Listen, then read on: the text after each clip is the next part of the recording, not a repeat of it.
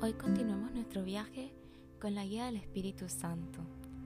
Al morir Jacob, Génesis capítulo 50 versículo 3 nos dice, emplearon en ello 40 días, ya que este es el tiempo necesario para el embalsamiento. Los egipcios lo lloraron durante 70 días. Él vivió muy poco tiempo en Egipto, sin embargo la nación completa se llenó de luto por lo que Dios había hecho en él. Hoy Dios te pregunta, ¿cómo quieres que las personas te recuerden? ¿Qué estás haciendo con tu vida?